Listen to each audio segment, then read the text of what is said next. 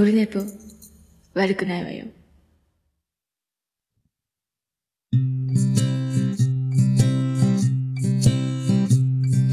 1時間目が終わった後寝ぼけまなこでやってきたはい、どうも、えー、8月9日日曜日でございます。俺のぶでございます。第295回でございます。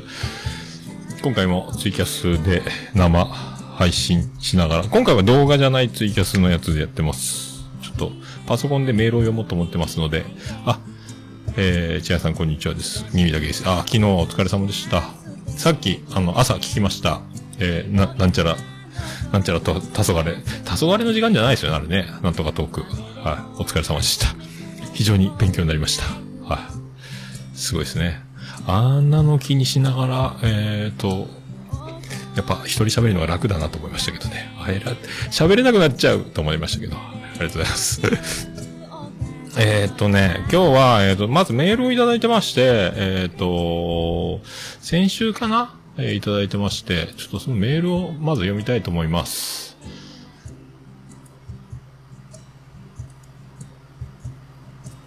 あ、た消え、あ、消えたかと。あこれツイキャスが今消えちゃったパターン？これ。あ、ツイキャスが生きてた。合わせたわ。じゃあメール読みたいと思います。ミルク部みたいな、ミルク部みたいな言い方だったんですけど、メールを読みたいと思います。えー古太郎さんからいただきました。お礼とご挨拶ということでいただいてます。えー初めてメッセージを送らせていただきます。九州出身でアメリカ・デトロイト在住の古太郎と申します。先月のオルネポちゃん115回で海外からも聞かれているとお話しされていたのでご連絡させていただきました。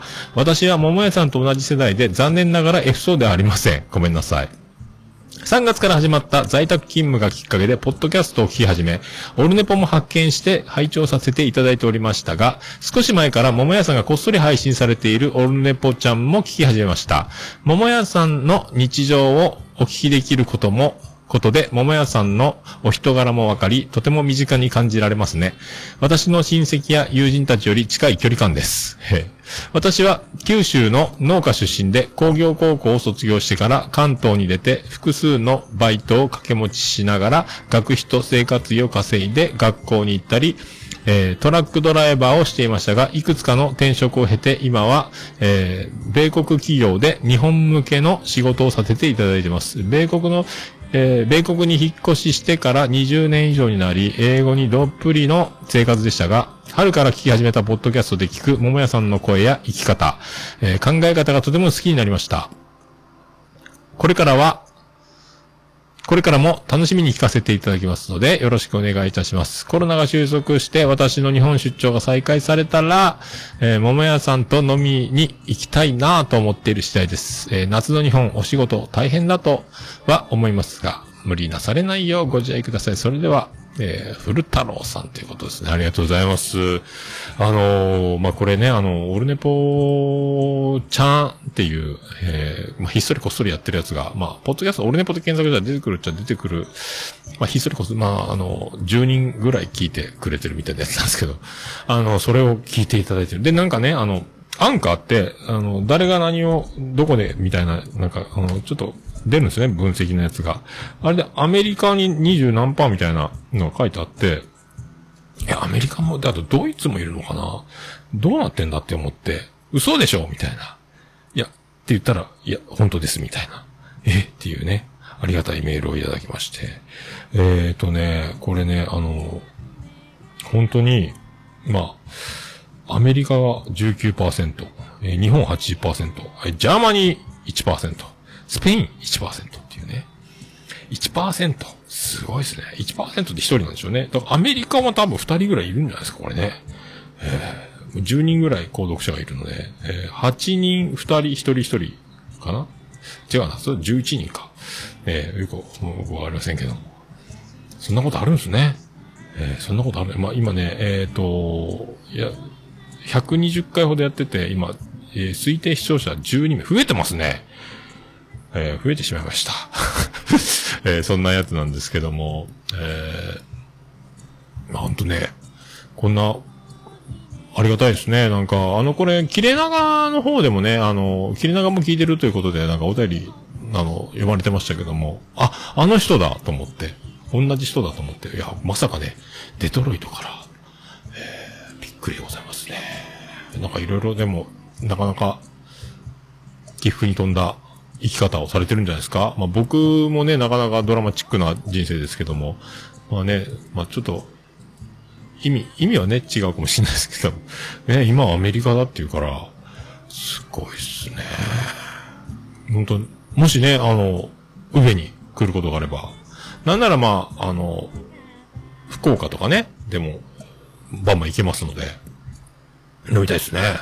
えーだんだんお酒が良くなってますんで、思った以上の、に量が到達しない、思ったよりも少ない量で泥酔するとおなじみですけども、えーありがとうございます。なんか、生きててよかったーって思いますね、こんなね。えーなんかね、あの、まあ、僕の、まあ、オルネポも含めてそうですけども、まあ、自分のことばっかり喋ってるので、あの、自然とね、あの、まあ、身内だけ、身内以上に、なんか僕のこと知ったような感じになっちゃうので、ほとんど、まあ、なかなかね、あの、僕のことを家族よりも知る感じになると思うんですよね。意外に喋り損なってることが多くて、オルネポでは喋ってるけど、とかね、あるので、まあ、ひっそりこっそりのやつも今日何があったみたいなことをただ寝る前に10分ぐらい喋ってるやつなんですけども、えそんなね、え本当にだから、聞いてくれてる、再生数が一桁ぐらいでね、あのもう宣伝もしてないし、って思ったら、最近二桁になっちゃって、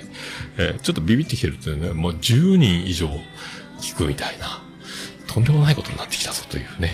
えー ま、じゃあ配信するなよっていうことになるんですけども、まあ、ひっそりこっそり、だからもう告知もせず、まあなんか、ただただ今日あったことをただボソッと喋る。寝る前にね、あともう寝るだけという状態でただボソッと。こんなテンションには全然ないやつなんですけども、えーそういうやつなんですけどもね。だからもう、聞いてみたいなことじゃないんですけども、えーそれもね、聞いてくれてるなんてちょっと驚きでございます。ありがとうございます。ありがとうございます。まあ、そんな、そんな、えー今日ね、えー今日2本撮りの2本目なんですけども、あの、古太郎さんありがとうございます。またあの、ぜひね、本当に、えー飲みたいです。ありがとうございます。デトロイト話をね、えー車の、車の王国ですかね、デトロイトって。確か。違いましたっけ？僕もよくわかってないですけど。いろいろ聞かせていただければ。英語ダメですけどね。えー英語。なんか、英語喋れた、通訳してもらえるのか。僕はデトロイト行けばいいのか。えそんな気持ち。お金か。ありがとうございます。えーまあ、そんな今日で、日本撮りでございまして、えー先ほどまで、えっ、と、今週はね、あの、配信、えっ、と、なかったんですけど、ゲスト会。今日、えっ、と、島次郎さんをお招きいたしまして、え1時間40分ほどですか。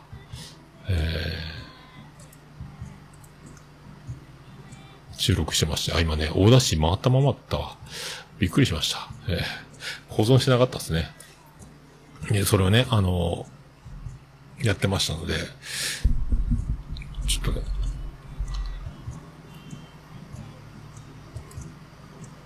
これが来週の日曜日ですか？えっ、と、8月16日日曜日午前0時にお届けしますので、えー、もうご存知の方はご存知、知ってる人は知ってる。もう北北カフェとか、なんであの時放送部にはよく出て、出られてて、あの、番組は持ってないんですけどもね。えー、ああ、島井さんありがとうございます。まあ、可愛いこと可愛いこともうね、えー、信じられない。まあまあ結局、あの、ツイッター、ツイキャスか。で、途中までお届けしながら、そこからまた、えー、今回また2時間もかかってないぐらいで、コンパクト収録。まあ2時、もうちょっと感覚がバカになってるんで、1時間40分ちょっとぐらいはやってると思うんですけども、えーお届けしてますので、来週、えーちゃんと編集して、えー編集どこまでするかわかりませんけども、えーほぼそのままがお届けされると思いますけども、えーお届けしたいと思いますんで、えーありがとうございました。えーまたよろしくお願いします。あ楽しみでございます。一生の、一生の思い出でございます。ありがとうございます。はい。えっ、と、今日ね、あの、連休なんですよね。あの、明日も僕休みなんで、今日と明日が休みなんですよ。えー昨日はまた、あの、今日は飲むぞと思って、えー日本酒の4号瓶を、えー一本飲んであるぞと思って、半分も飲まない間にもう、また床の上で寝てしまってたという、いつものやつなんですけども。えー今日こそは、みたいな。まず今日も飲むぞと思ってますけども、終わったら。大丈夫なんでしょうか。えーでね、さっきあの、千早さんが、えっ、と、コメントいただいてましたけど、ツイキャスの方で。昨日ね、えー収録日ベースで言うと、8月9日日曜日なんですが、その前の日、8日の日ですか？えっ、と、千早さんがツイキャスに、あの、マヤさんのなんちゃらトークに、黄昏ドキと言いながら、夜9時過ぎぐらいからやってたやつに出られて、僕ね、今日聞いたんですよ、録、録音、録画のやつね。ええすごいですね、難しい、難しい話をしておったような気がします。はい。あんなに、なんか、聞き手と語り、聞く側、語るトークの相づちと、その喋り、喋る側、聞く側、みたいなその視点で、むずっと思ったんですけど、まあ、あの、録画ありますんで聞いていただければ、もうあの、ポッドキャストやってる方は、もうあの、日常でも活かせるんじゃないですか？ええ少なからずも誰かと、あの、話をしながら、えー生活しているとね、話すことはあると思いますので役立つと思いますけども。もう僕はなかなかそこまでは無理。なんか、え？返事だけをすればいい、クローズドなやつと、あと、いろいろその、質問を投げかけたことによって、相手が話してしまうようなオープンなやつみたいなねテクニックとか、できないですね。僕はでも、ゲストトークはフリートークというか、まあ雑談ですけどね。あの、もう、ないですね。気持ちだけ。気持ちだけしか。もう気持ちでぶつかるしかないっていうね。ほとんど。まあ、あと、眉チャレンジとかではやってますけど、まあ、なかなかこれできないんですけど、なるべくその流れを、流れ止めてますけどね、流れを止めずになるべく何かその喋ってる話を聞きながら、えー瞬時に何か他のところから引っ張り出してきた、他の角度から何か例えたやつを、例えボケじゃない、例えツッコミじゃないですけども、あの、とか、まるでなんとか、あ、じゃあ、あの時のああいう、みたいなやつですね、みたいなことがパッと出ればいいなと思ってるんですけどね、瞬時にね。えーなかなか出ないですけども。えー、彦摩呂の食レポみたいですね、みたいなことパッとその流れで言えたらいいとかね。えーとか、全然、あの、例えが出せませんけども、例えの話をしてるのに、えーなかなかね、えー奥が深いですね。あんな考えて、まあ、あの、人の前で喋るみたいな仕事の人たちって特にそういうことを意識しながらやるんでしょうけど、まあ、あの、まあ、ポッドキャストやってますが、むずいっすよ。あ、あんなの気にすると、気にすると、あの、僕は全く無口になるというか喋れなくなるんじゃないかっていうぐらいレベルの高い話だったと思いますんでね。えー、難しいですね。いろいろあるんですね。えー、もうあとは気持ちだけです。僕はだから喋る相手の、相手を、あの、大好きになるというか、そのもう、気持ちだけで、最低でも好きぐらいで、いかないと多分喋れないなとか、えーなんか質問すら浮かばないんじゃないかと思いますけどね。もうそういうあの、もう、気持ちの問題だけで考えてますけど。えーそんな感じです。えーありがとうございます。それでね、あの、そうそうそう、その中で、なんか、なんすか？あの、なんか新しい番組始まったみたいで、えっ、と、なんか、まやさんが、ね、え？ともさんだったっけ？もちとの、もちとともの理不尽なダイスのともさんだっけ？え？もちさんだっけ？と二人で三国志の番組をするって言ってましたね。おおってます。驚きですけど。あの、何ですか？え、彼女が水着に着替えたら、三国志が、三国、三国志の続きが気になってきた。とか、ともさんですね。えーそんな番組ですね。えーせっかくビキニに着替えたのに、えーせっかくビキニを着たのに、っていうね、えーそんな番組らしいので、そこで合図とはというテーマで戦ってるらしいので、えー全然僕三国志わかりませんけど、皆さん聞いていただみたらいかがですかと。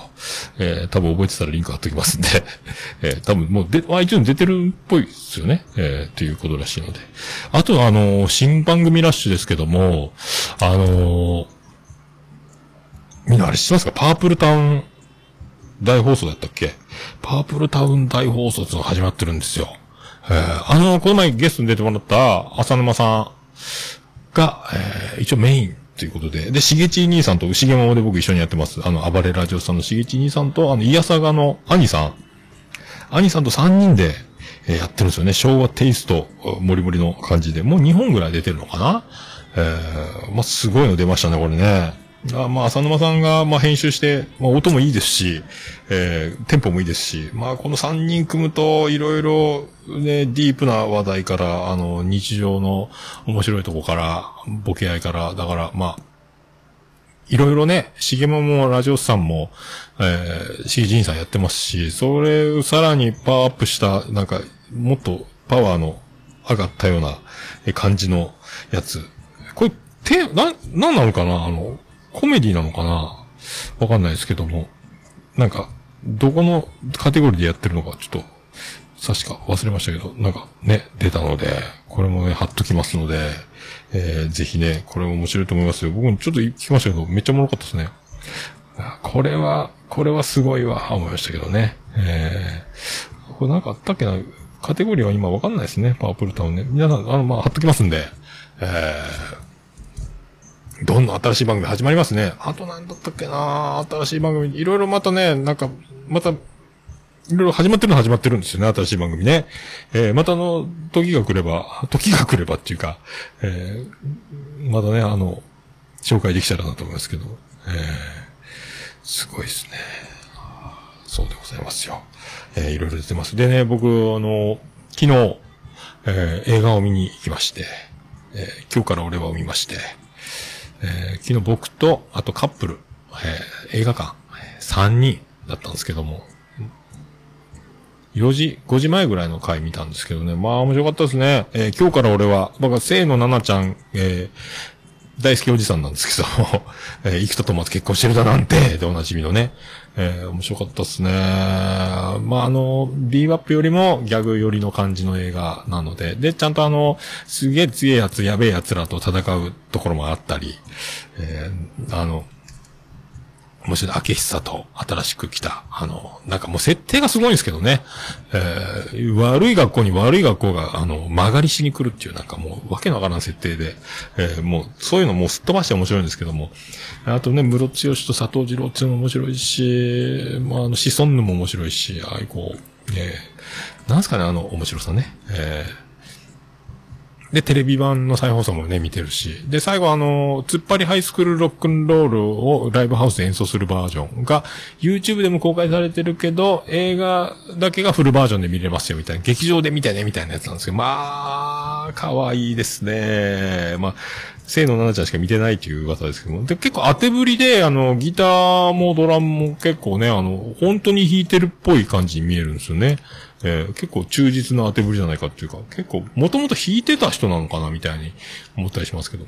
あで、面白いです。まあ、あと見たい映画といえば、あとは、あの、コンフィデンスマン、あの、長澤まさみ大先生のやつを、えー、み、この見ようかなと思ってるんですけど、もう一つは、あの、ミカラジオのミカさんも激推ししてたんですけども、僕も見たいなと思ってたんですけど、近くでやってなくて、あの、アルプススタンドの端の方やったかな、野球、なんですか、あの、中学生日記の、あの、アキラくんの、えー、同級生の女の子の可愛い子が出てるやつなんですけども、名前忘れましたけど、えー、あれも、隣の豊富のイオンシネマまで行けば見れるんですけど、なんか怖くてね、えー、行くべきか行かぬべきかみたいなことになってますけども、行きたいなと思うんですけどね、え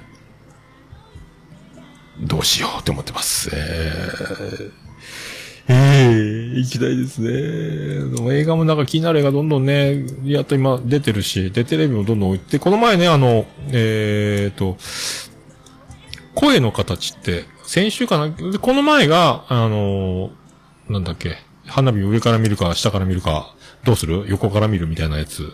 ね。あれも今度、今日明日には見ようと思うんですけども、この声の形があってて、で、いや、なかなかね、あの、どうなんですかね、ネタバレになるのかな？あの、僕が見た。まあ、どうなんだろうな。ネタバレになるかもしれないで、5分ぐらい、あの、飛ばしてもらったらいいと思うんですけど。結局、あの、その、高校になったんかな中、小学校上がって、高校生になったぐらいから再開するみたいな話なんですけども、その、声の形っていうぐらいなんで、その、手話っていうか耳が不自由な女の子と、あといじ、いじめっ子ガキ大将みたいな男の子が、えっ、ー、と、その、いじめが原因でガキ大将から、あの、孤立する立場になってみたいな。で、二人ともなんかあの、結構もう、まあ若い時のあるある、僕にとっちゃあるあるだったんですけども、まああの、生きたくないというかもう死ん死んでしまったがマシだみたいな心境になるっていうのはよく、まああると思うんですけども、そういうところが描かれてて、でまあ、それ見てると思い出して、えー、まあね、オルネポちゃんでも言ったことは撮ったかな。でもあのーまあ死にたくなるやんっていうね、あのーわかるわっていう話。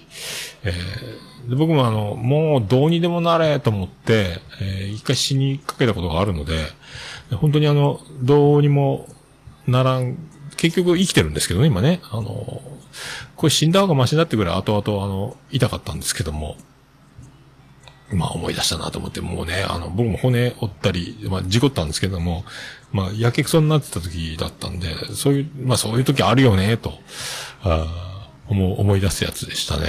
まあ前もね、俺ネパでも喋ったと思うんですけど、全部、えー何点セットかで、もう全部嫌になった仕事も家庭の事情も、えっ、と、なんか、あとね、まあ恋愛関係もですから、全部、全部アウトみたいな。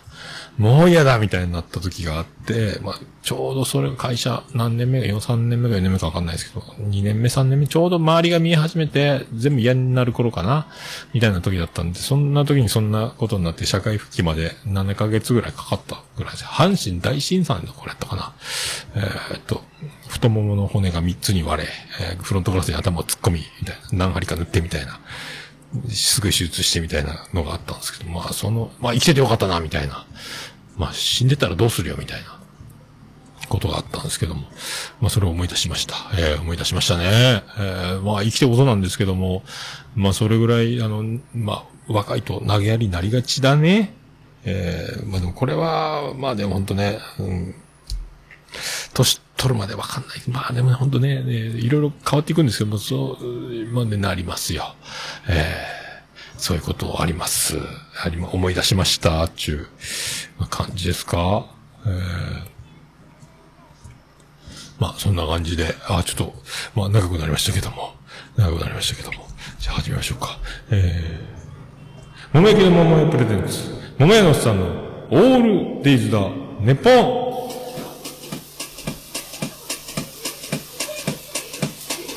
ててて、てててて、ててて、てて。てて、てって、てって、てって、てって、てて、てて。はい、宇部市の中心からお送りします。山口県の片隅からお送りしています。桃屋のおっさんのオールデイズだネッポンでございます。お桃屋のおっさんのオールデイズだネッポン、短く略すと、オールネポーはい。295回、えー、でございます。ありがとうございます。え。ー、なんか、今日は、あれって言ってましたね。8月9日、ハグの日。まあ、原爆の日でもあるんですけどね、黙祷捧げたりね、ありましたけど、えー、ハグの日って、インスタで、今日から俺らのインスタで、あの、伊藤くんと橋本環奈のカップルと、えー、あと、あの、三橋と、清野奈々ちゃんのカップルと、あとあの、今井と、あの主人公のいとこ役の、あの、市内振り回すすごいヤンキーのお姉ちゃんの、えーツーショットです、みんな女の子がバックハグ的なポジションで、あの、三人スリーショット、あとシソンヌが関係ないかな、つったかな、ハグしてる写真が、マジかよっていう、いい写真じゃないですか、と思ったんですけども。まあ、そんなインスタ見たければ、後で貼っときますんで、えー貼っときます。えー、それでは、第295回でございます。よろしくお願いいたしまーす。いやー、こけんじゃないかなって思ってたんですけど。というわけで、応募です。北宿優秀の片隅からお耳の恋人映えるんじゃないかというの、まあ、あの、はい。SS ステディ、毎週金曜日、アンカーアプリから配信中。もうあの、ああ、あーいやもう、緊張する。はい、295回でございます。さあ、そんな、えーステディ、緊張、緊張するよね。えーそうそう。まああの、美女収録は緊張するというやつですよ。えー今日も僕もね、あの絶賛緊張しましたけど、えーお届けするのは来週です。はい、ありがとうございます。あのーまあちょっと最近だから、このご時世というか、あのーね、コロナコロナ大騒ぎじゃないですか。で、あんまり規制すんなよみたいな、あのー感じにはなってると思うんですけど、でね、もともと今度のお盆は、えっ、と、大分の温泉に、えー行こうかって、えーなってたんですけど、結局、もう、あの、やめようってなって、結局家にじっとしてることになったんですが、で、もともとお盆は長男、去年もそうだったんですけど、長男ブライアンの中学の剣道部の仲間たちが、去年も何、10人近く来たのかな ?5、6人やったっけな？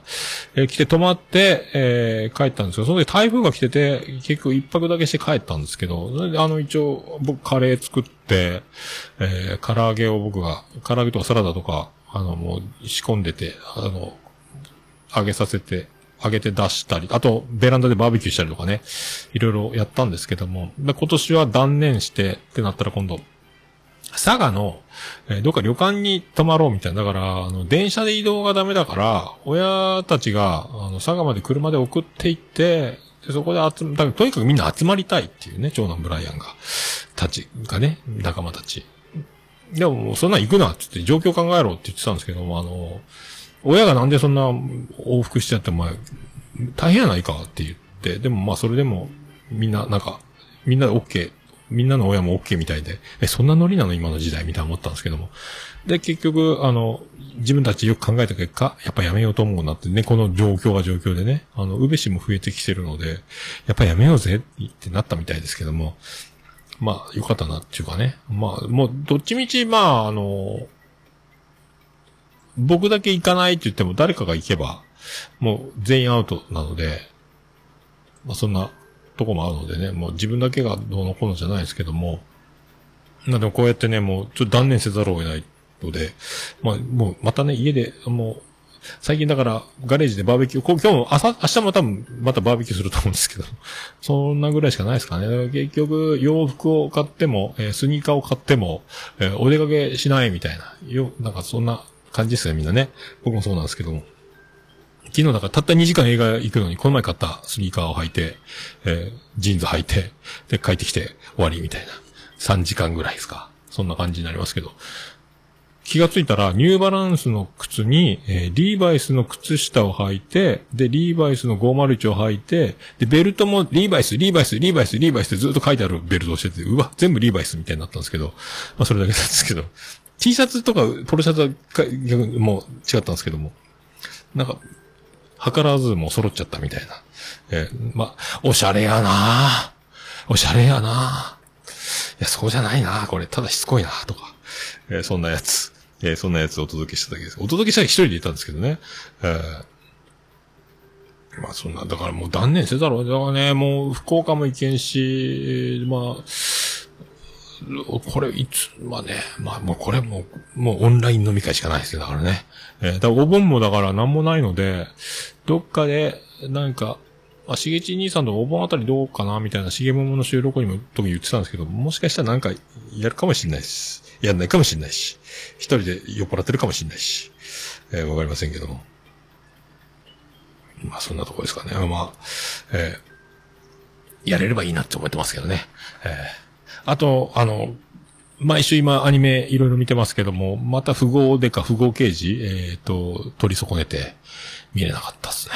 で、今日朝、彼女お借りしますは見ましたけど、まだ2個目か3個目か2個目なんですけど、僕見たの。あの、なんか、結構、そのレンタル彼女と元カノの間に揺れ動く、その、なんか、あの、痛い、ポンコツな男の子みたいなやつなんですけども、結構あの、な、あ、こういうのもアニメで描写するんだっていう、なんかあの、げっすいなーっていうのもあったりして、あ、意外にこんなのも出すんだみたいな、ちょっとおお色気的なやつもあるんですけど、あ、なんか、あ、アニメってこういうのもやるんだとか思って、まあ全然僕もあの、まあ知識がないというか、その前情報なしに見てるので、まあでも、もう、もう面白いっちゃ、まあドキドキするっちゃドキドキするんですけども、強引な展開も強引な展開もあるという、あったりもするし、これどうなるんだこれからみたいなね、えー感じがしております。はい。あと結局、リゼロも見てますけど、わけわかんないまま話が進んでますね。わけわかんないけど、なんとなく見てますけど、今日寝落ちしちゃいましたけどね。あとあれも見たかなバッキー。えー、すごい、すごい戦いですね。指の骨が全部折れてましたね。すごいアメリカ人がいます。え そんなのも見てますけど。まあ、まあそんな、えーそんな曲じゃないですか。あの、ビアンコネロが今、今月から締め込み場かける CB チャレンジですか？あの、毎週水曜日夜9時からライブを30分から40分、YouTube ライブで、えーチケット500円、投資なら2000円かな。もうでも、投資はできないか。今度 2, 本2本目があるんで。あとね、チャリティーっていう感じなので、あのーなんですかね、C、えー CB のスタッフとか、撮影スタッフとか音響さんに、えー支援したいって方、あの、またクリックして、一口500円で何口でも送れるとか、ビアンコネロに、えーチャリティーしたい人は、バンド全体には、えー一口1000円とか、各メンバーに、えー500円一口でとか送れるので、あの、それでチャリティーね、まあ今ちょっとミュージシャンってライブができないと収入とかも考えるとね、ライブハウスもそうですけど、そうやってあの支援ができる形にもなってて、よくできてるなと思ったんですけど、カード決済と、あとコンビニ決済もできるのでね、あの、バンバンお金、あの、使っていただければなと思うんですけども、僕もだからとりあえず全部片っ端から上から順番に一個ずつ全部、あの、クリックして、それでもね、あの、5000、6000しないぐらいだったので、あの、いいんじゃないですか？まあ、ライブにね、2000円とか3000円のチケットを買って、で、グッズで T シャツとか買えばすぐ6000とかいっちゃう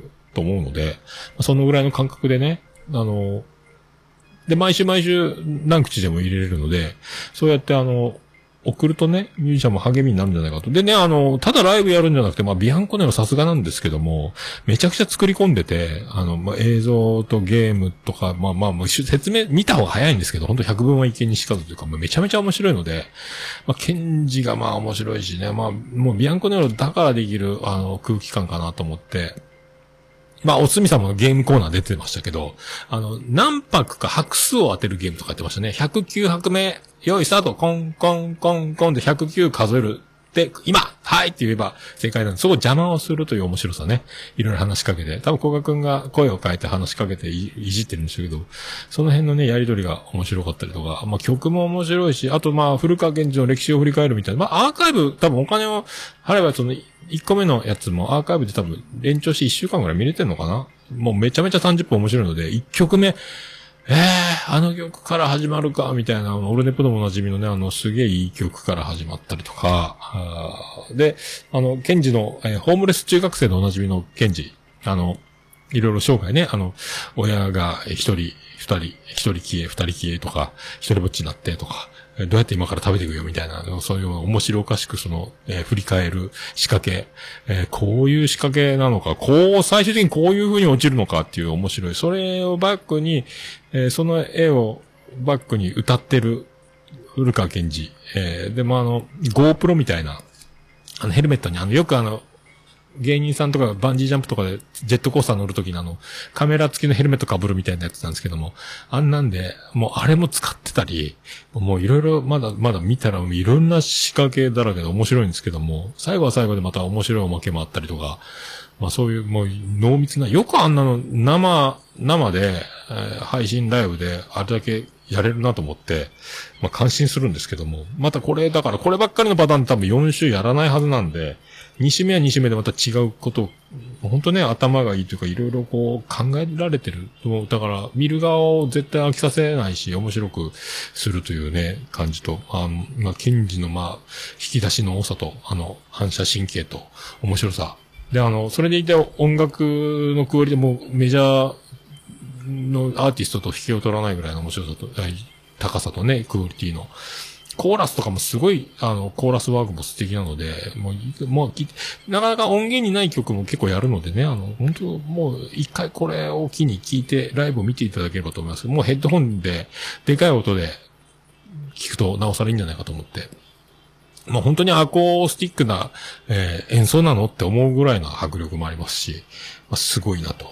ただただすごいなと思うだけで、そんな、えー曲をお届けしたいと思いますけども。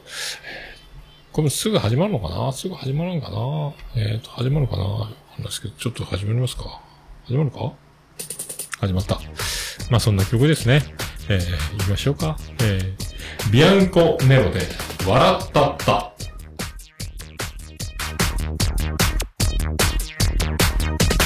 あらかた聞けないねここ意外に隙間。良いと悪いの頭居心地はいい。もったいないことしないように。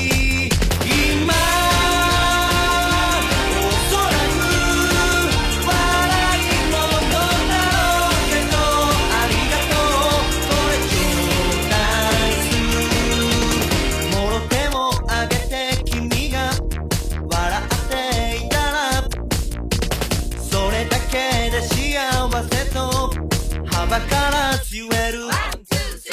今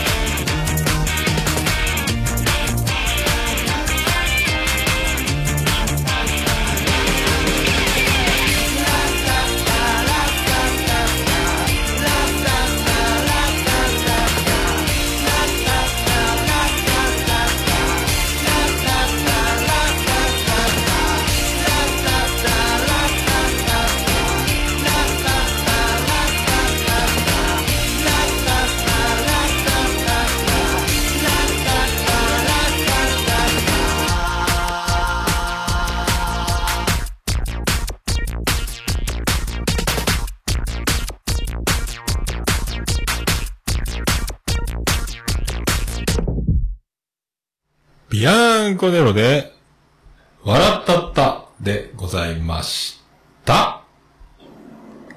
もう、オルネポ聞かなきゃでしょ？はい、お送りしております。クリス・ペーパーの、295回でございます。はい、えっ、ー、と、あ、音小さいか。えっ、ー、と、眉チャレンジでございますね。今週第2回、あ、第7回の、えーシャープ7の2、えー、でございますけども、まあ、髪の毛に関する、えー、ダメージ。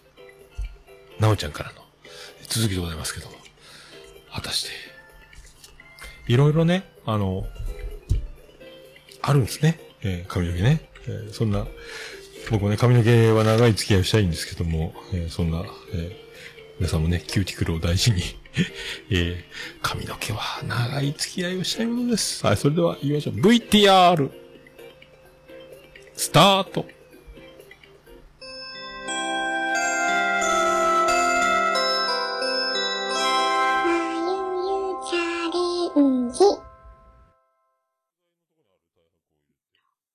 ある、そうです。あります。へえ、ごま油なの？これも。そうです、そうです。焙煎してないやつですね。なるほど。へえ。うん。で、この太白オイルにはですね、まあ、セサミオイルには、セサモールっていう成分があって、すごい抗酸化作用があって、アンチエンジング効果。あ、またここにも抗酸が出てきた。セサノール。そうなんです。セサノール？セサモール。セサモール？セサモール？セサモール。はいおー。うんうん。これも抗酸か。なので、うんはい。頭皮のケアとしてもおすすめです。うーん。うん。セサモールね。出てくるね、難しはいい言葉が。あとはですね、椿オイルも有名です、ね。よく聞きますね、なんか。うん。ですよね。あの、シャンプーとかにもありますよね。椿そうそうそうそう。もうね、シャンプーは椿、ポッドキャストはライドですから、よく聞きますね。そうだんはい、有名です有ね。名です。もう世界的に有名です。はい。うんそうです、そうです。椿。やっぱり古く、はい。椿シャンプーとかでも有名になったんですけど、その、ほんと古くから、古来からですね、日本人の、まあ、黒髪をきれいに保つために、この椿オイルっていうのは使われてきていて。日本だと、あの、長崎県の五島列島のものがすごく有名です。へえ、そうなんだ。長崎五島であるんだ。あります。へえ、そうなんだ。が高級なやつかなっていう。へうんえ、こ五島がね。はい。へえ、びっくり。えー、椿オイルにはですね、オレイン酸っていうのがあって、あ、聞いたことあるあります、なうん。これがですね、保湿効果がすごくあるのと、あと紫外線からこう髪を守ってくれる効果もあるので、へえ、保湿と紫外線はいケア。あなのでこちらもですね、頭皮マッサージにおすすめです。ーへえ、まず、椿オイルね。はい。うんまあ、セサミオイルとか、椿オイルをですね、手に取ってもらって、うんそんな少量で大丈夫です。軽くこう手に置いて、手でこう両手でこうこすって温めるぐらい、そんなボタボタ落ちないぐらいの量を手に馴染ましてもらって、うん。まず頭皮にこう馴染ませるんですよね。ほうほうほうほうほうほなんとなくイメージわかりますかね。で、頭全体をこう指で押して揉む感じです。あー、染み込め、まあ染み込め。そうですあで、まあ、指、耳の周りに手を置いてもらってー、うん。頭のまあ中心ですね、てっぺんに向かってこう上下左、上下かな。にこぐりぐりしてあげると、親指で耳のとこ視点にしてみたいな感じで。はい。親指とか人差し指全部の指を耳の周りにセットして、うん。頭の頭頂部に向かって、こう、上下にグッグって押してあげあー、なるる。ほで、ちょっとずらして、頭頂部の方にセットして、また中心に向かって上下に。っていうのをずっとし何箇所かしてあげたりとか、あとは、髪の生え際ですね。前髪の生え際とかも同じように、こう、だいたい頭頂部に向かって、こう、押してあげると気持ちいいです。ああ、なるほどね。頭頂部に向かってね。ははいはい。あとは、頭の、ま、本当の一番上のてっぺんにですね、ツボがあるんですよ。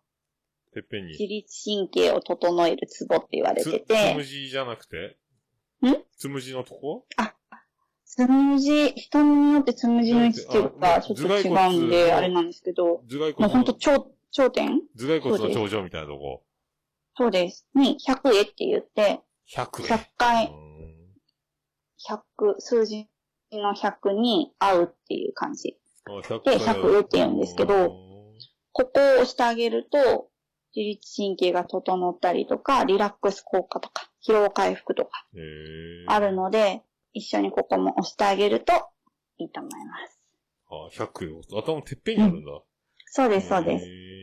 結構頭痛の時とかもここツボ押すといいらしいですよ。へー自律神経ね。はい。うんで、やっぱり頭皮マッサージは、首とか肩まで全部同じように皮膚が繋がってるので、うん。揉んであげると首肩の血流も良くなるし、あ、それじゃん。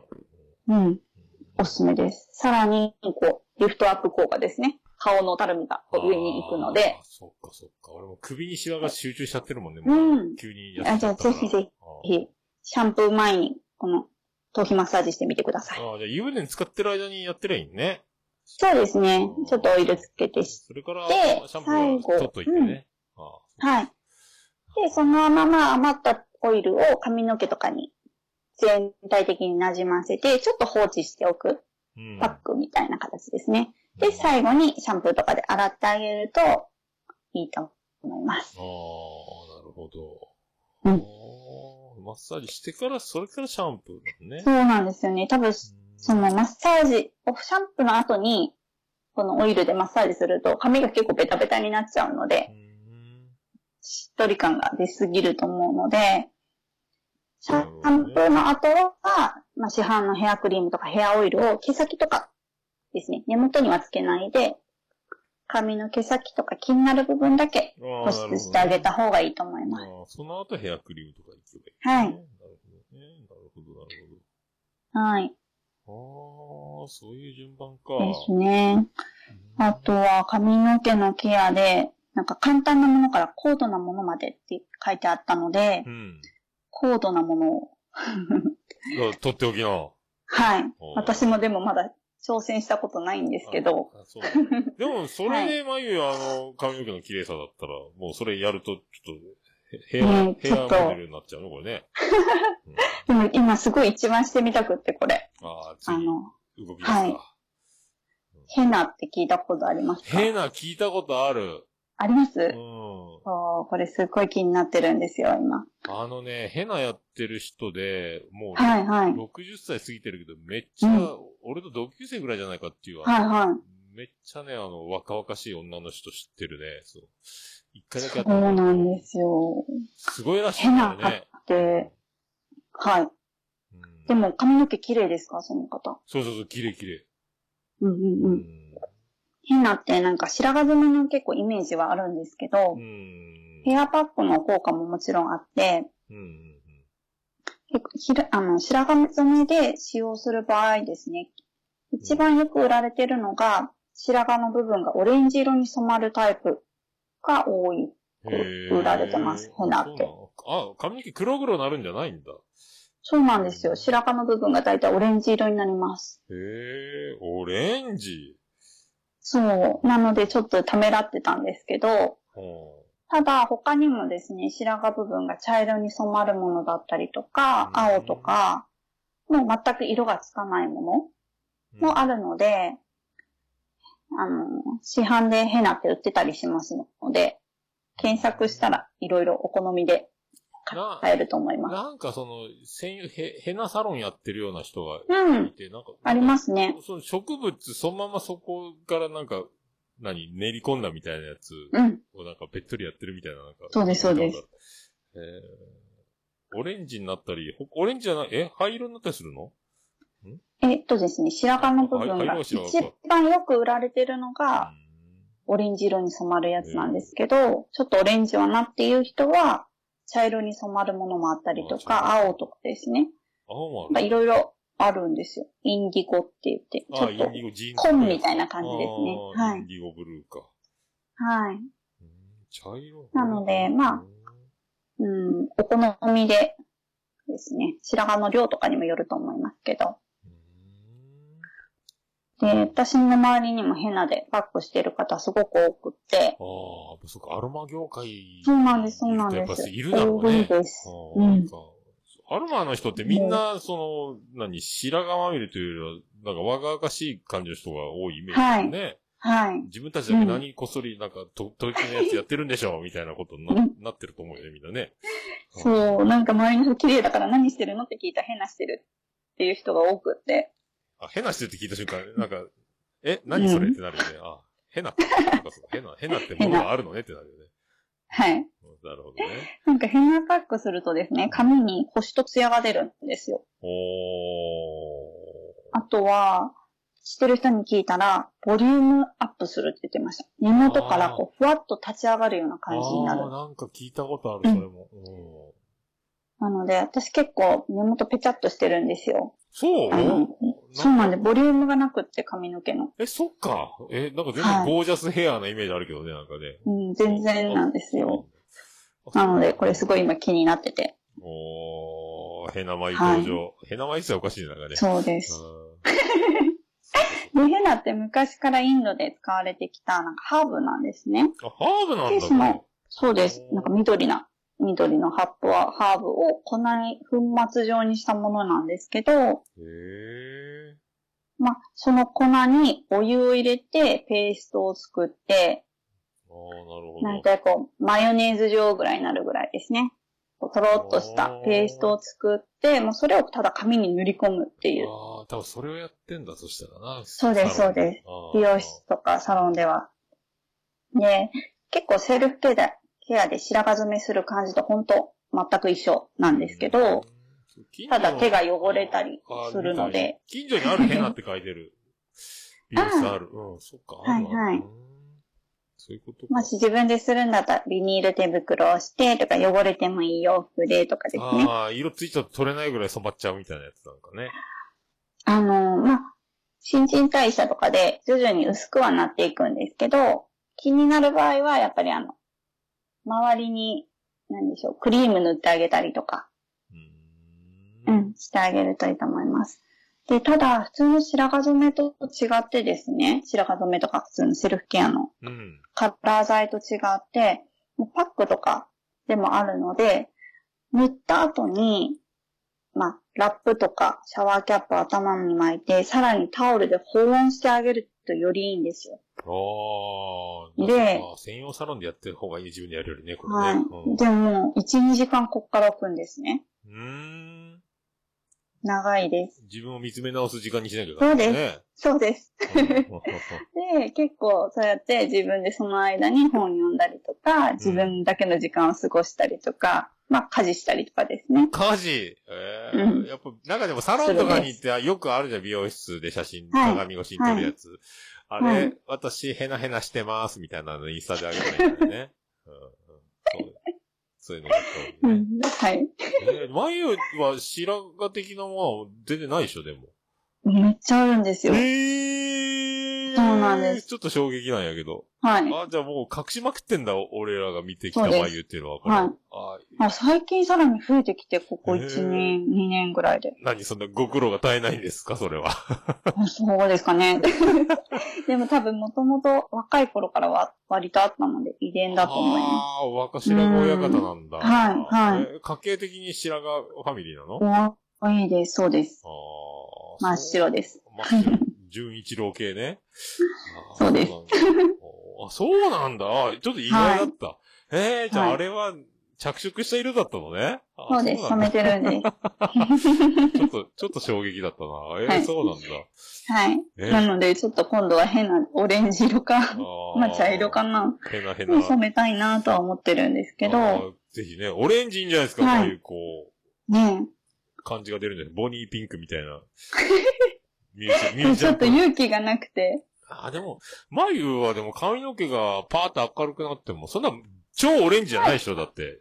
パン、パンクロッカーみたいなことにならないでしょ？ならないです。しかもそんなに言うほど全体的に白髪、根元だけなので、あの、あんまりわからないとは思います。その、日に当たるとオレンジっぽいかな、みたいな。うん、そんな感じ、そんな感じです。いいんじゃない眉、多分。はい。色ちょっとの組み合わせ。挑戦してみようかなと思います。そのあ、そっか、カラー診断みたいなのよくわからんけど。はいはい。なんかでも、よ、よ、勝手にね、勝手に良さそうと思ってる、今。はい。もう今 じゃあちょっと今度挑戦して。今、眉の髪がオレンジ色の中で、はい俺の脳内再生が始まってる。おいじゃあちょっとうん、やったら、ね、写メあげます。写メっていうか、インスタ、ゴリゴリね。はい口、口紅もオレンジにして。はい。そうですね。ただ、ヘナが結構ハーブなんで、独特な香りがする、そうなんですよあねー。香りはね、俺も知らないな。はい私も聞いたら、牧草のような、まあ、枯れ草のような匂いって言ってました。馬車の面白かって。なので、まあ、好き嫌いは分かれるかもしれないんですけど、結構その匂いも落ち着くって言ってました。その草のような匂いですね。えー、じゃあ、最強の眉が出来上がるね、これね。はい。君といると、って言われるよね、これね。言われるね。うん。うん？落ち着く、落ち着くんだって言われる。落ち着くねってうん。なんでかな最近、まゆちゃんと一緒にいると、より落ち着くんだけど、え？どうしたの？みたいなね。え懐かしい香りがするみたいな。ねー 教えないっていうね。はい。かわいい、ほんと。そんなくだりをね、してくれる、はいそんな目に合う男の人がいるかと思うと悔しくてはい夜も眠れませんということで、よろしくお願いします。はい。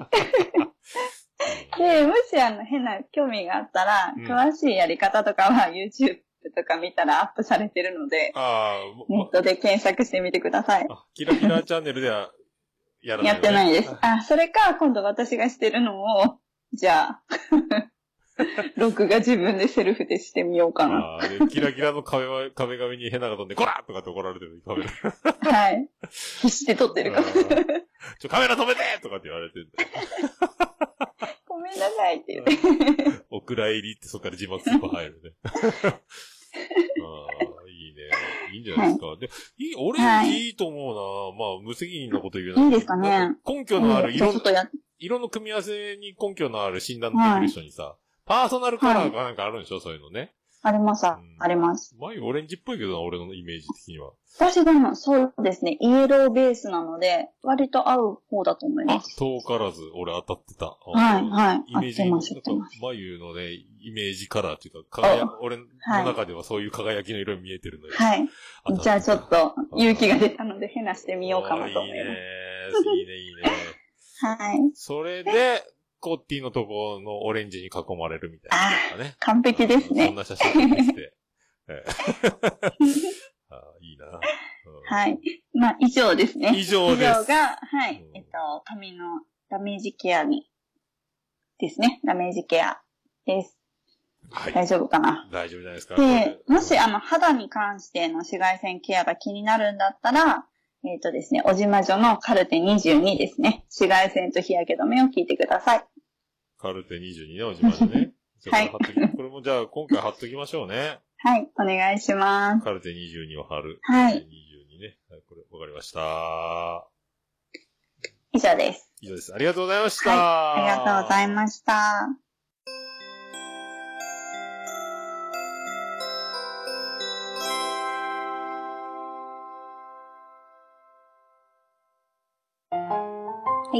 はい、じゃあ、まゆうさんから大切なはいお知らせがあるということです。はい。えっとですね、アロマの学校とサロンキラキラがですね、8月16日で6周年を迎えます。おめでとうございます。6週。ありがとうございます。で、日頃の感謝を込めまして、サロンのキャンペーンを行います。はい。で、期間がですね、8月の18日から9月の末までです。お、お、ごっつりありますね。そうです。結構長めです。ロングラン営業。で、はい。で、期間中ですね、キラキラの、まあ、すべてのトリートメントメニューが20%オフになりますし、もともと10%割引だったお得な回数券もさらに10%になりますので、え、ということは20%になるってこと？回数券。そうです。えー大変お得になっております。お得です。はい。まあちょっと今感染症とかも心配な部分もあると思うんですけど、じゃあ完全プライベート空間でやってますので、もし福岡にお寄りの際、来られた際は、ぜひぜひお待ちしております。はい。おー、すごい6周年か。はい。あとですね、はやたこさんが、キラキラのサロンのホームページも新しく作ってくれました。あ、本当ですか？そうなんです。で、ちょっとですね、あの、サロンの予約方法もカレンダーが埋め込まれたりとかで、おすごく見やすくなったので、そうそうちょっそうそう。と、サロンホームページもぜひぜひ見てください。リニューアルですね。僕もなかなかね、いろいろその、そういうやつ、ハーブティーが欲しいなとか思ったりとか、はい。なかなかどこ探せばいいのとかなってたそうですよね。ハーブティーム。もそろそろちょっと作りたいなと思ってるんですけど。ね、講座とかね。はいカレンダーになってるんですね。いいですね。そうなんですす。ちょっと見やすくなりました。ああ、はやたこ頑張ってる。いろいろ。はい。はやたこもいろいろ。ろ頑張ってます。はい。はい。それ、それだけは言うときま 応援す。はい。はやたこは応援、はやたこを応援し応援ましょう。してます。はい。じゃあ、ホームページの理由あるね。はい。なるほあとはですね、まあ6周年キャンペーンで、一応、あの、プライベートレッスンって言って、はいまあコースと1対1で行うど。レッスンですね。アロマの資格とか取るような講座とか、まあ美調だったりとか、うんまあキャンドルとかですね。そういうのも、あの、ちょっと1対1だったので、値引金額が今まででちょっと高めだったところをうん割引してますので、この機会に周年。記念で、はい。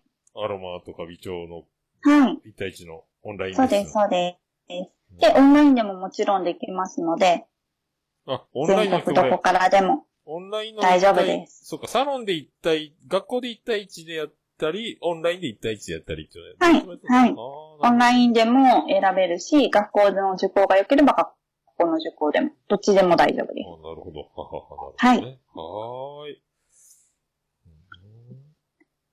あとはですね、もう一個最後にはい。宣伝があって、ちょっと少し先にはなるんですけど、お9月のですね、9月26日です。土曜日かな、土曜日、はい。の15時からです。15時？はい。はい。こっからですね、1時間、マーヤさんによる美調ご飯のオンライン講座を開催します。15時から1時間、16時まで？1時間です。はい、16時まで。毎日ですね。ね、こう、マーヤさん美調ご飯をインスタにアップしてるんですけど、やっほうほうほうほうほぱり、こう何を食べたらお腹にいいのかとか、う。うんうんどんな料理を食材をこう調理していいのかってわからないところが多いと思うんですね。そ調こを、マーヤさんがおすすめの食材だったり、ご飯を作るコツとかをですね、1時間オンラインで開催してくれますので、オンライン講座。はい。そしてなんと、料理のレシピ付きです。あー、レシピ付き。ほうほうはいほうほうほうほうほうほう。で、3000円で安い安いんです。ねなので、これはもうオンラインでしますので、ぜひぜひ参加お願いします。3000円、これほんとね。はい3500円以上しますよ、価値が。そうですよへー。しかもレシピ付きですよ。あの、いつも美味しそうなご飯が。自分でも作れる。まあ、はいだから本当だったらこれ、10万円払っても教えてあげないっていうぐらいな。そうです。えー内容になるんじそれがもう、なんと3000円っていうこと。はい。1時間。しかも自宅で、はい、自宅で受けれます。え、あなたのお家にマーヤがやってきますっていうことですね。はいはい。オンラインでなので3000円で繋げば、はいってことですね。えーじゃあ、美調の、その、ご飯のレシピと、はいどういうことが美調につながるかというそうですね。講座を。えー、そっかそっか。はい。なるほど。だから、腸腸のマッサージみたいなのがあるんでしょなんか。セルフでですね、それはあの、私がお伝えしている微調講座であ、それは美調講座。してるんですけど、はい。ご飯に特化してんの？こちらご飯ですね。ご飯大会ね。うんはい。食事をメインに教えてもらいます。なるほどね。はい。すごいね。いろいろやってますね。はい。やってます。やってます。元気ですね、キラキラね。そうですね。6周年目も6周いろいろやっていきたいと思います。はーい。以上でございますか？はい。はーい。あ、お便りもお待ちしてます。はい。お便りお待ちしておりますよ。はいはい。よろしくお願いします。よろしくお願いします。じゃあ、ありがとうございました。まありがとうごいざいま。ますた来月です。はい。お願いします。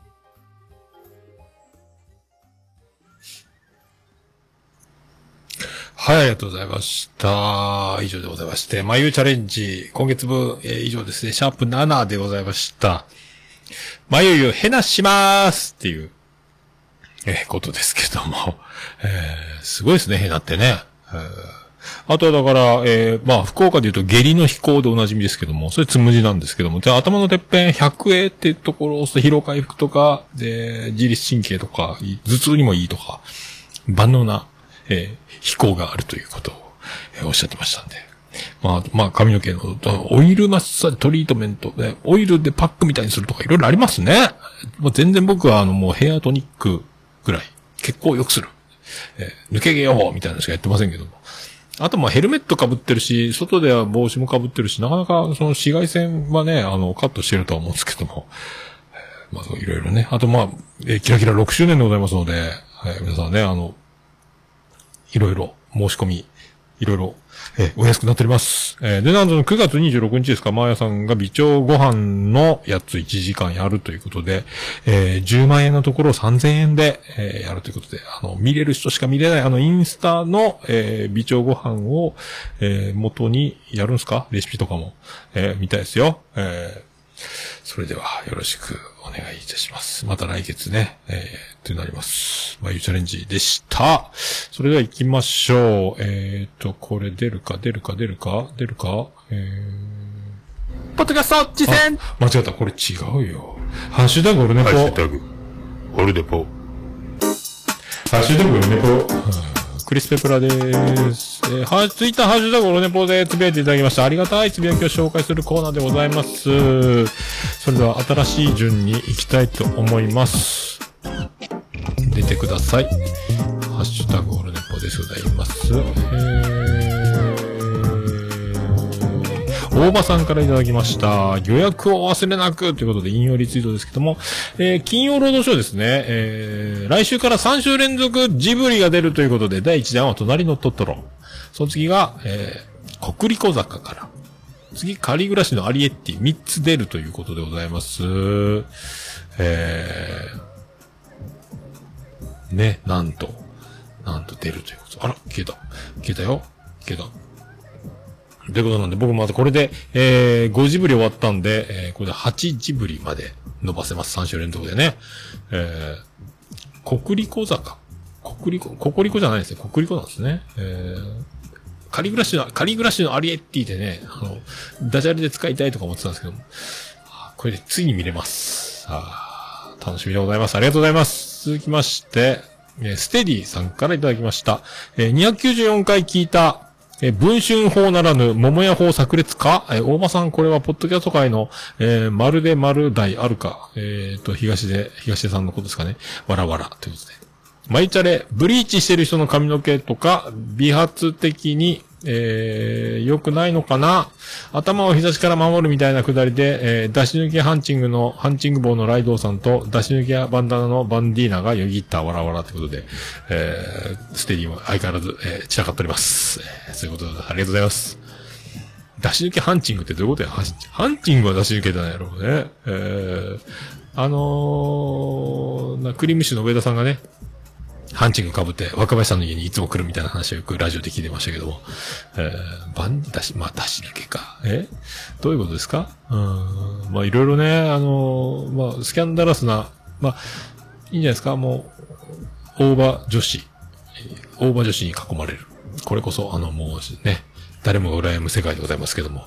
僕は、あと、今、あの、公式オフィシャル彼女ができましたので、えー、あの、よろしくお願いします。ありがとうございました。えーアポロさんからいただきました。8月6日に楽しく拝聴したポッドキャストということで、オルネポ294回入っております。ありがとう。今後ともよろしくお願いします。いつもアポロさんお世話になっております。そして、あやほちゃんからいただきました。えーと、これ、オルネポ書いてますけども、今日聞いたポッドキャストということで、またドバーッと入っております。ありがとうございます。愛されたいです。よろしくお願いします。えー、続きまして、熊さん、漢字の熊さんです。燻製の熊さんです。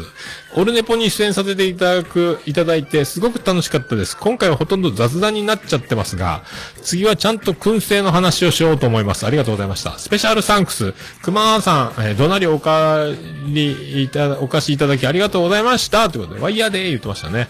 ありがとうございます。まあ雑談、まあ僕がね、まあまあそんな感じになっちゃって、あの、テーマとか、いろいろそう引き出すみたいなことは苦手ですけども、まあ僕と喋っちゃうともうこうなっちゃうので、何かね、持ち込みでやってもらえれば、あの、そうなるんじゃないかと。まああの、熊チャレンジじゃないですけど、まあいうチャレンジみたいに僕が何も知らない僕に、何か、レクチャーじゃないですけども、そんな感じ、よろしくお願いします。ありがとうございます。また、あの、これに懲りず、よろしくお願いします。ありがとうございます。え、続きまして、大場さんいただきました。294回会長、えー、キレイと打ち上げツイキャスの話で、大場さんが消えたと言われたけど、あの場にいられるわけないやんか。えー、ポッド、コメディポッドキャスターじゃないのに、つくづく自分にはコメディは無理だと思ったよ、わらーということで、あります。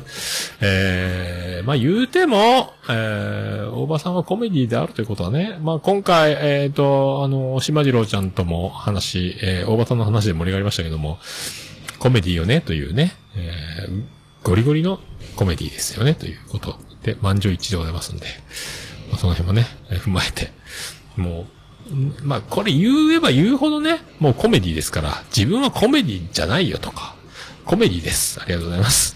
トラベリングダイスさんにいただきました。えー番組内に自分の声、しかも本編、えー数ヶ月前には考えられないこと、ポッドキャストを続けてよかった。PS、僕の番組もすごいことになっております。オルネポさん、ペペオバさんのおかげです。ありがとうございました。ということで、えー書いてありますけども、えーどっちも聞いてて大笑いしてますってことで、ワルターさんのリプライもついてます。だから、ツイキャスでもこれそのままね、あの、キレイトの打ち上げからね、先週言いましたけど、熊と僕で、えーベリーダイちゃんと収録することになって、で、その音源を編集して渡して、あの、自分でベリーダイに、トラベリングダイスのポッドキャストで、えー出していいよということで、そのまま出ましたけどね、もう、言い訳と前置きの前振りの、えー長い、そして、やっと、その、収録模様が流れるみたいな。えーす、再生がすごいことになってるんですか？あーありがとうございますね。え本当ですか？ということですけども。まあ、オルネポの本編でチラッと流したんですけども、そんな喜んでいただけるならね、あのまたやりましょう。こんなんでいいんだったらもうバンバン行きますよ。ありがとうございます。えーえっと、以上ですか。続きまして、100均で借金するバオピさんいただきました。290回拝聴したら、ハッシュタグ読みのな、ハッシュタグ読みの流れでエロ本いじりされてる過去笑い。一応エロ本とは言いつつ、全年齢対象の作品です。が、小さい子にはもちろん見せられません過去笑い。何を言ってるんでしょうか何を言ってるんでしょうかえー、なんか、え、子供が見てもいいエロ本をいっぱい隠してるということですか？これね。ももっぴは。えどんなエロ本なんでしょうね。ね。僕エロ本読まないので、やっぱ、ちょっとね、やっぱさすがに見るとドキドキするかもしれないですよ。まあね、もう、もう、もうっぴぐらいのレベルになると、まあ子供が見れるぐらいのやつ。えーそんなもう、大したことないよというね。もうおじさんはちょっと見たドキドキ、もうね、あの、彼女をお借りしますやったっけ？あれ、レンタルカードもう、ドキドキするわ。ね。あれももうあれエロ本じゃないかと思っちゃいますけど、あのね。えーある意味。あんなにいいのかえ？子供が読んであんなのとかって思うぐらいですよ。おじさんはね。えーありがとうございます。えートラベリングダイスのポッドキャスト、えーアカウントからいただきます。さすがオルネポペペオバ効果、再生数ぐんぐんです。ということです。ありがとうございます。ありがとうございます。もう本当にそれならいいですけど、何回再生が何回になったぐらい、そんなに桁が違うぐらいのことにならないと思いますけども、まあ、ペペオバはね、もう熊がいますから、まあ、簡単に、まあ、何十か増えたのかもしれないですね。えーありがとうございます。今後ともよろしくお願いします。続きまして、えーと、以上か。以上ですか。ありがとうございます。えーということで、ハッシュタグ、オルネポでつぶやいていただきましたら、えー大変嬉しいございます。皆さんお気軽に、えーハッシュタグ、オルネポ、カタカナで、ハッシュタグ、オルネポでつぶやいていただきますと、私、大変喜び、チョモランマ、マンモスレビーでございまーす。えーハッシュタグ、オルネポでした。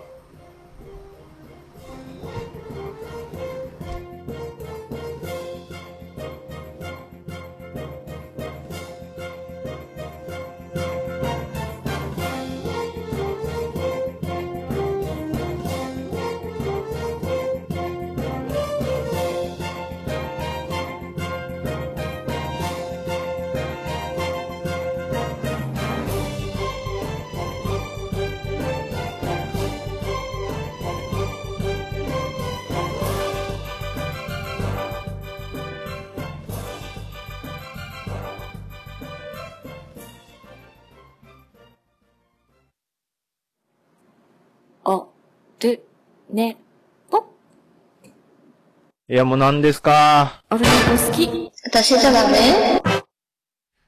はーい、滞りながら、えーごめんなさい。ありがとうございました。295回でございました。えっ、と、本当ですよ。この一週間でこの再生は初ですってトラベリングダイス言っております。そうですか、そうですか。あおっさんドキドキするんだって、なおちゃん。え、な、なにメモメモって。ドキドキす、あ、レンタル彼女見てみーあれ。マジで。でもなんか、あれ？あれはもう僕的なレベルからすると、まあ、ピュアハートおじさんなんで、もうあれはエロ本だと思います。あれはあの、家族でみんなで見れないなと思いますけどね。えーそうそうそう。あ、エロ本お貸しします。えー、もうピ、お貸しします。えー なんだよそれ。エンディングでーす。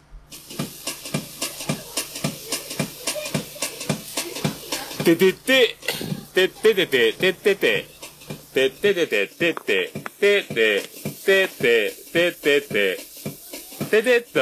はい、山口県の片隅からお送りしました。宇部市の中心からお送りしました。桃屋のさんのオールデイズ・ザ・ネッポンでございます。桃屋のさんのオールデイズ・ザ・ネッポン短く略すと、オルネポーえー、ありがとうございます。はい、お盆も近くなりまして、えー、明日もお休みでございますけど、明日はジェニファー宮殿に行って、えー、高圧洗浄機で壁を掃除したり、えー、もう僕のもう担当でございますけども、えーエアコンのフィルター掃除をしようかと思ってますよね。えー、高い高い天井の、宮殿の天井のもう、あの、すごい高いところのフィルターを命がけで外して、えー、洗ったりとかしますんで、まあなんか、褒美をいただきたいと。えまあ、いろいろ僕、僕にオファーが来るのはありがたいですけどね、宮殿の仕事ね。えーそんな気持ちでございます。えー今日は収録、これ終わったら、今からたこ焼きパーティー、初めて、うちにたこ焼き器、本当に買うんかなと思うんですけど、妻ジェニファーはたこ焼き器を買うって言ってたんで、まあ、買いつつ、えー、たこ焼きを、作ったことないですけどね、たこ焼きをね。まあ、くるくるできるんやろうかと思いますけど、できるでしょうけどね。多分。見よう見まねで。明日は、えーまたガレージバーベキューして、えー休日を、えー終わりたいと思います。まあ、それからまた何日かしたらお盆ね、また、休みなんで、じっと家でね、お家で楽しみ、また、なんか飲み会のある時はお知らせしたいと思います。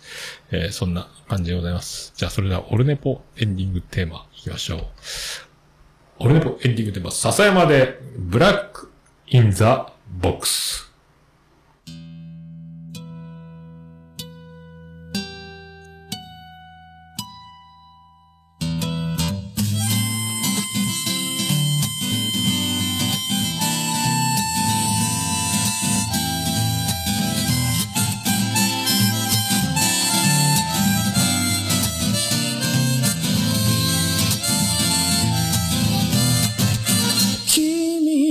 想など初めから来ちゃいないさ。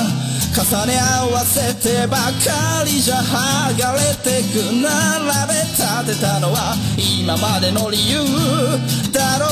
そんなものよりも今を聞かせて。答え合わせならまだ早すぎる未来など見間違えるものさ行方不明のままの機能を探すより素敵なことを語ろう。悲しみは分かち合ってゆけるものじゃない。ブラックアンビューティー鳴らすのさ誰に届くはずもないこの夜を埋める。人だけのわがままなリズムでブラックアンビューティー歌うのさ誰に届くわけもなく消えてゆく。声を拾い集めた継ぎはぎだらけのブルース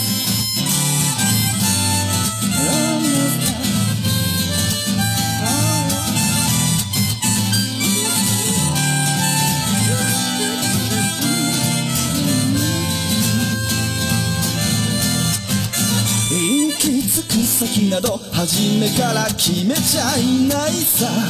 誓い交わしたものさえ消えてゆく心。踊るなら約束はいらないからそんなことよりも声を聞かせて。運命論なら信じちゃいない明日などこの手で開くのさ。光も見えないままの希望を嘆くよりその確かな絶望に浸れ喜びは待ち焦がれるだけじゃつかめないブラックアンビューティー鳴らすのさ。誰に届くはずもないこの夜を埋める。二人だけのわがままなリズムでブラックアンビューティー歌うのさ誰に届くわけもなく消えてゆく声を拾い集めた継ぎはぎだらけのブルース。なんだ何を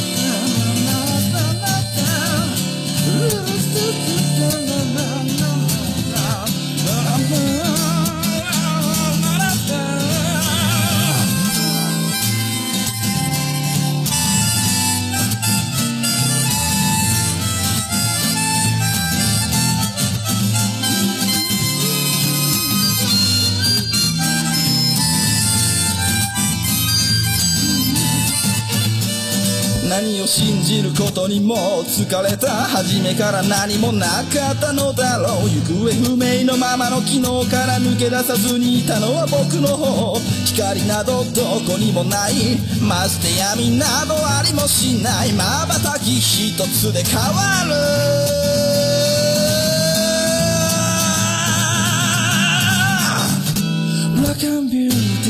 鳴らすのさ誰に届くはずもないこの夜を。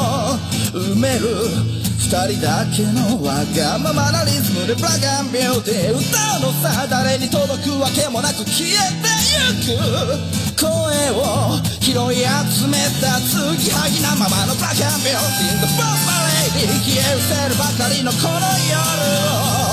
を埋める埋める。埋める歌う。ブラガンビューティー The Bomb Lady 消え失せるばかりのぬくもりは。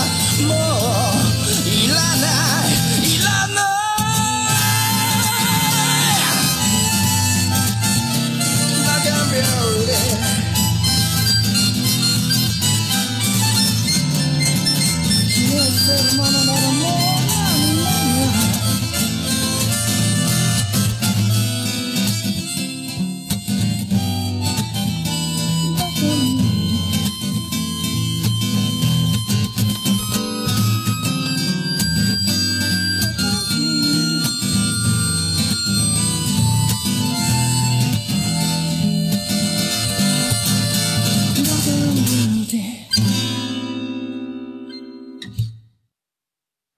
それではまた夢でお会いしましょう。あーれ福岡市東区若宮と交差点付近から全世界中へお届け。桃屋のおっさんのオールディーズ・ザ・ネポー